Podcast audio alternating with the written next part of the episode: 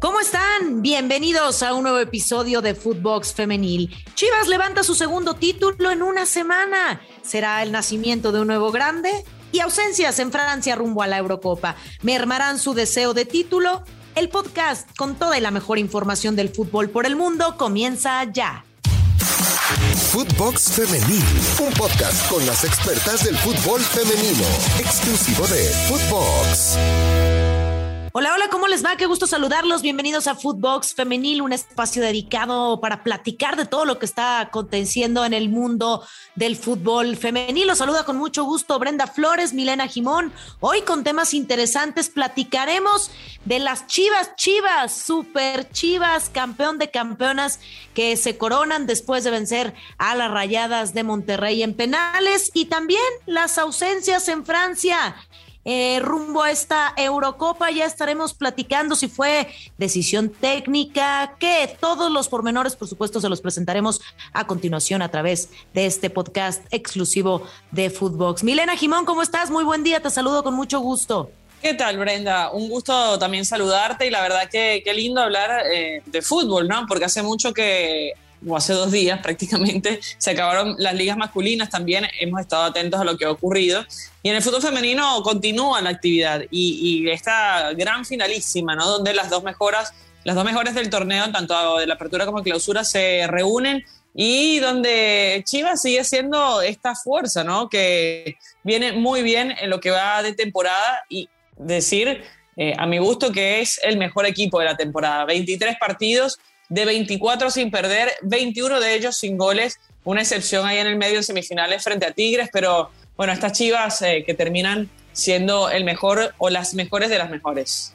Las dueñas y amas de la Liga MX no solamente obtuvieron el campeonato, sino también se disputa este campeón de campeonas donde es eh, las mejores de los dos torneos cortos, evidentemente rayadas, lo había conseguido en una edición anterior y por lo tanto le tocaba enfrentarse a Chivas, las actuales campeonas. ¿Qué pasó? Bueno, pues eh, eh, en un partido muy entretenido de ida que termina uno por uno, después la vuelta en el gigante de acero. Todo indicaba, Milena, que las amplias favoritas eran las rayadas de Monterrey por el tema de la localía. Pero ¿qué pasa, Chivas, con este envión anímico, con esta situación de, eh, felicidad, de alegría que venían de haber levantado el título después de vencer a Pachuca por el marcador global? Bueno, pues ¿qué pasa? Se van hasta los penales en el partido de vuelta, cero por cero. ¿Y qué hace Pato Alfaro? Blanca Félix, la figura del partido para levantar el título que le tapa un penal a Charlín Corral, bueno, pues en los últimos minutos cambia Celeste Espino, todos levantaban la mano y decían que qué injusto era esta situación, que si Celeste Espino estuvo en este campeón de campeones tanto en la ida como en la vuelta, ¿cómo decidía sacarla en los últimos minutos? Pues la saca pensando en los penales porque esto se iba a ir hasta esta tanda. ¿Y qué pasa? Primero llega Licha Cervantes por parte de Chivas, lo anota. Después de Ciremon Cibáez, la goleadora, la que ya cumplió con los 100 tantos en la Liga MX, la manda hasta la fila 750, lo vuela. Después vendría Chivas, vendría eh, esta jugadora que se reencuentra con su madre 22 años después en, el partido en la gran final. Eh, Montero, Casandra Montero, que, que lo cobra de muy buena forma. Y después Mariana Cadena, frente a Blanca Félix, la portera, y que lo tapa. Y para colmo vendría Jocelyn Montoya de Chivas, lo anota. Y el último, ya el 3 por 0, donde, bueno, Chivas se lleva este título, llegaría Rebeca Bernal y de nueva cuenta Blanca Félix, la portera del rebaño sagrado, adivinando a dónde iba el penal y atajándolo. Sin duda, una actuación, Milena, de aplaudirle a, la portera que ya lo había hecho para llevarse el título y ahora lo hacen el campeón de campeonas. Bueno, e hizo la gran Bangal en Brasil 2014, no sé si lo recuerdas, cuando sacó a Silicen y metió a Krul en ese partido frente a Costa Rica. Eh, y la verdad que en ese momento, y, haciendo el paralelismo con el fútbol masculino, eh, todos pensamos, uy, Krul es un gran atajador de penales. Y la verdad que no no tenía más penales parados que Silicen en la selección ni tampoco en su club. Lo hizo por una cuestión psicológica, porque en la prórroga eh, había pensado que con este cambio, había dejado un cambio justamente eh, para, para, hacerlo con el arquero y pensaba que con el cambio podría hacer un efecto eh, psicológico sobre el rival y lo logró. la verdad que no, no fue una actuación memorable de Krul, pero bueno, en esta situación, ¿crees que pasaba por eso o los datos estaban a favor de Félix? Fíjate que yo creo que, que ya venía muy motivada, ya venía con mm. ese con ese power, con ese poder, con ese, eh, pues no sé si llamarle una chispa que, que, te hace actuar de diferente manera, que te hace sentir la confianza. Venía motivada, ya la habían entrevistado en cuanto gana este título y decía ya, no sé cómo, yo, yo ya había estudiado a Charlín Corral de cómo tiraba los penales, pero algo me dijo que tenía que ser para este lado. Entonces, después de levantar un título, después de, reunirse con, con eh, Licha Cervantes, con eh, Caro Jaramillo, las tres levantar eh, la copa, pues ¿qué hace Pato Alfaro? Trae la confianza, trae todo el power esta guardameta para poder atajar los penales. Y así fue. Estaba confiada, estaba eh, eh, segura de que, de que lo iba a lograr. Y, esta, a lo mejor este sexto sentido que te dice para dónde, dónde lanzarte, para dónde eh, aventarte, además de que, de que estudia muy bien a las, a las jugadoras y seguramente lo hizo muy bien, pero más bien creo que fue esa, ese sexto sentido que le dijo hacia dónde iba Mariana Cadena, hacia dónde iba Rebeca Bernal y, dicen que portero sin suerte no es portero. Yo creo que también un poco de suerte, un poco de sexto sentido, un poco de, tener este, pues esta motivación extra. Creo que esto, esto le ayudó, pero sin duda tiene mucha, mucha, eh, mucha calidad esta jugadora para, para atajar penales y para el buen resorte que la caracteriza. Sí, es joven todavía, 26 años, pero eh, te quiero preguntar, porque has venido siguiendo siempre el fútbol femenil y, este desarrollo que ha tenido Chivas, eh, ahora con la incorporación de, más jugadoras extranjeras, con la posibilidad de fichar ahora en el mercado eh, los distintos equipos, ¿crees que Chivas puede mantenerse con este nivel y, poder ser uno de los grandes del fútbol femenil o va a necesitar algo adicional? Yo creo que sí, sí lo puede hacer. Si no se desmantela el plantel, Nelly Simón, la directora deportiva, tiene que hacer todo para conservar a las jugadoras. Fíjate que, que decían que Licha Cervantes era eh, pretendida por los equipos regios, tanto por Monterrey y por Tigres. Y, decían que, querían la carta, que querían ofrecer una buena cantidad para traerse a Licha Cervantes. Esto sería inédito en el, en el fútbol femenil, porque sabemos que pues prácticamente las jugadoras van a donde las llaman, a donde tienen una mejor posibilidad tanto de crecimiento profesional como económico.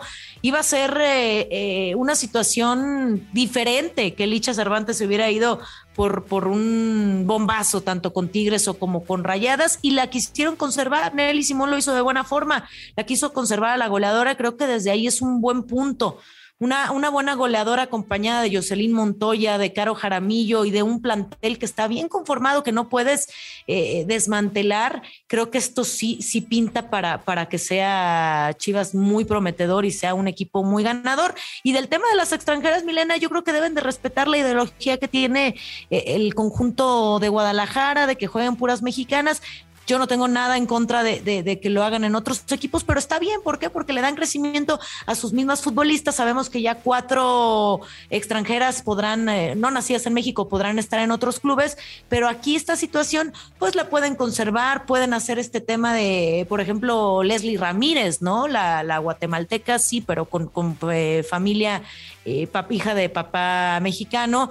Creo que esto todavía pueden, pueden conservarlo y si no se desmantelan de este buen plantel, al contrario, si se refuerzan con buenas jugadoras, con nuevas jugadoras que te lleguen a aportar y por el hecho de, tener un gran plantel no significa que no te tengas que reforzar, al contrario, para seguir fomentando esta competitividad, creo que esto sería la clave, Milena. No, y me parece que hay que refrescar también, porque después de una temporada tan larga, una temporada tan exitosa, eh, tienes que buscar nuevos objetivos y creo que refrescar un plantel para darle más competitividad incluso a las mismas jugadoras que están hoy eh, y mantenerlas ahí en la élite necesita eh, fichar. Y yo coincido contigo, para mí el hecho de que mantengan esa idiosincrasia de, ser jugadoras mexicanas nada más está bien hasta un límite y hasta un punto. Mira lo que le pasa a la Atlético Bilbao compite en la rama masculina de España. Compite, compite y son solo vascos, pero llega un punto en que no puedes pasar a ser élite porque te quedas estancado. Eh, y es una condición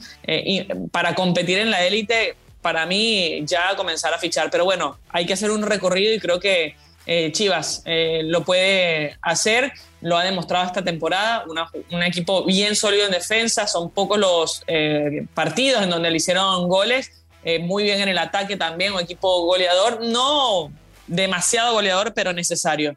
Así que bueno, bienvenido sea estas iniciativas y el paso de Chivas a una de las grandes de México. Totalmente de acuerdo. Y justamente vamos a escuchar a Mauri Vergara, el dueño de Chivas, que ya lo hemos mencionado en ediciones anteriores, hablando referente a la situación de salarios. Ya lo había hecho en una edición pasada. Ahora dice que son el ejemplo las, las chicas para toda la institución. Lo vamos a escuchar.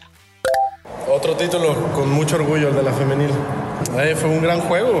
Eh, rayadas, eh, también creo que tenía muchas ganas de ganar esta copa y la verdad mis respetos, fue un gran partido.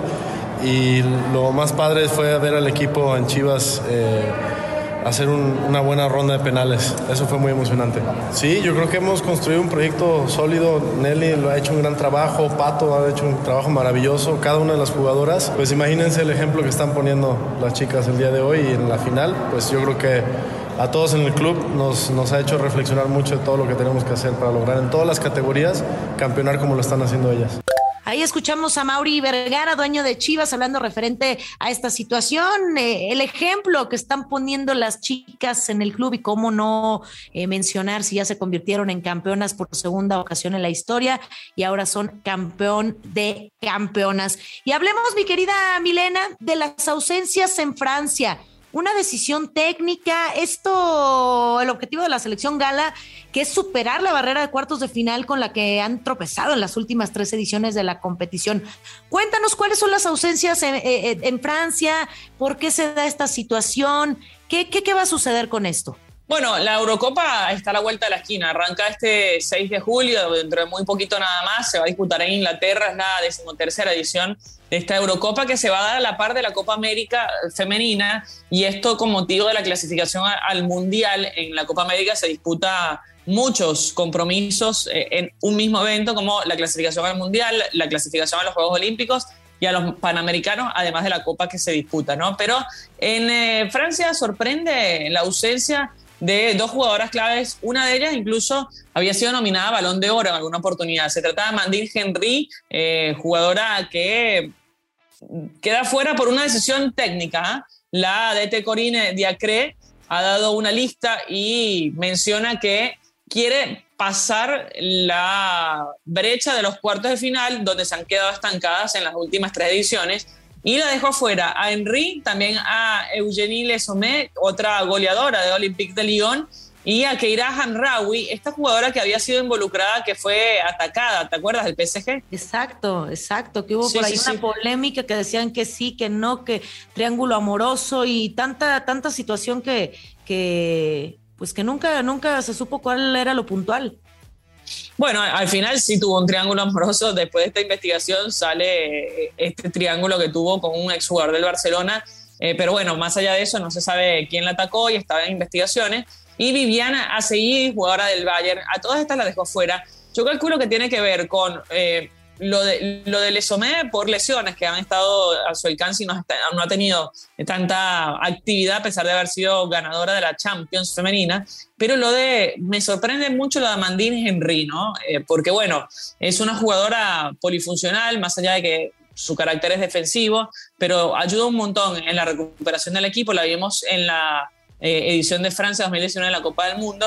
Así que bueno, es una de las polémicas de esta lista de Corinne Diacre, que tiene una labor difícil que es llegar por lo menos a semifinales e intentar buscar ese pase a final codiciado. Oye, con estas ausencias que estás mencionando, bueno, jugadoras que realmente pesan tanto en sus clubes como evidentemente eh, eh, en selección, ¿aún así Francia es candidata al título de la Eurocopa o habrá merma debido a que no fueron llamadas estas mencionadas jugadoras? Bueno, yo creo que es candidata por la calidad de las jugadoras, Wendy Renard en el fondo, con, con también siendo campeonas del, del Olympique de Lyon a ver, eh, yo creo que tiene un gran equipo, una gran selección pese a estas ausencias, me parece que tiene para formular una selección competitiva. El tema es si en lo psicológico van a poder romper esa barrera de los cuartos. Eh, sabemos lo difícil que es esto. A ver, Países Bajos es una candidata, Alemania es la más ganadora con ocho ediciones de la Euro, eh, Dinamarca viene de ser finalista. A ver, son selecciones eh, muy competitivas, las de Europa en general, y Francia es una de ellas,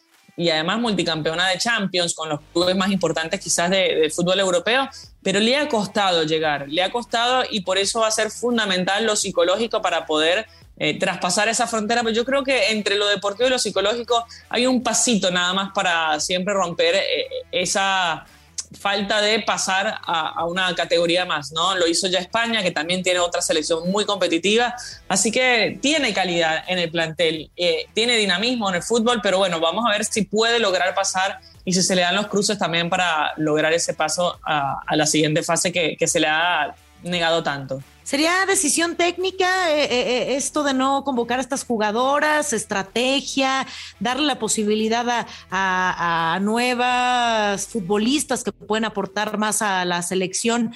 ¿Qué sería o cuál sería el factor importante para tomar esta decisión, Milena? Es técnica totalmente. Y para mí, sí, yo creo que es una cuestión para refrescar, para buscar la, posibilidad con jugadoras jóvenes y bueno, lo decidió la entrenadora con jugadoras que van a, pertenecer, por ejemplo, al eh, de vienen del West Ham, de la Juventus, del Girondin, de Montpellier, o sea, equipos que también son élite en sus ligas, pero ha dejado fuera a estas y es una cuestión meramente eh, técnica. Eh, y yo creo que sí, lo que viene es una posibilidad de refrescar un equipo que va a tener a Italia, por ejemplo, como el, primer rival en, la Eurocopa. Totalmente de acuerdo. Y así poco a poco saldrán las convocadas por parte de las distintas selecciones, como es el caso también de España con Jorge Vilda, que en unos momentos más dará esta lista de las convocadas, los 28 nombres para saber eh, cuáles son las jugadoras con las que trabajará y las que hará los próximos eh, partidos de cara a esta Eurocopa y en la Eurocopa, mi querida Milena. Pues mucha información.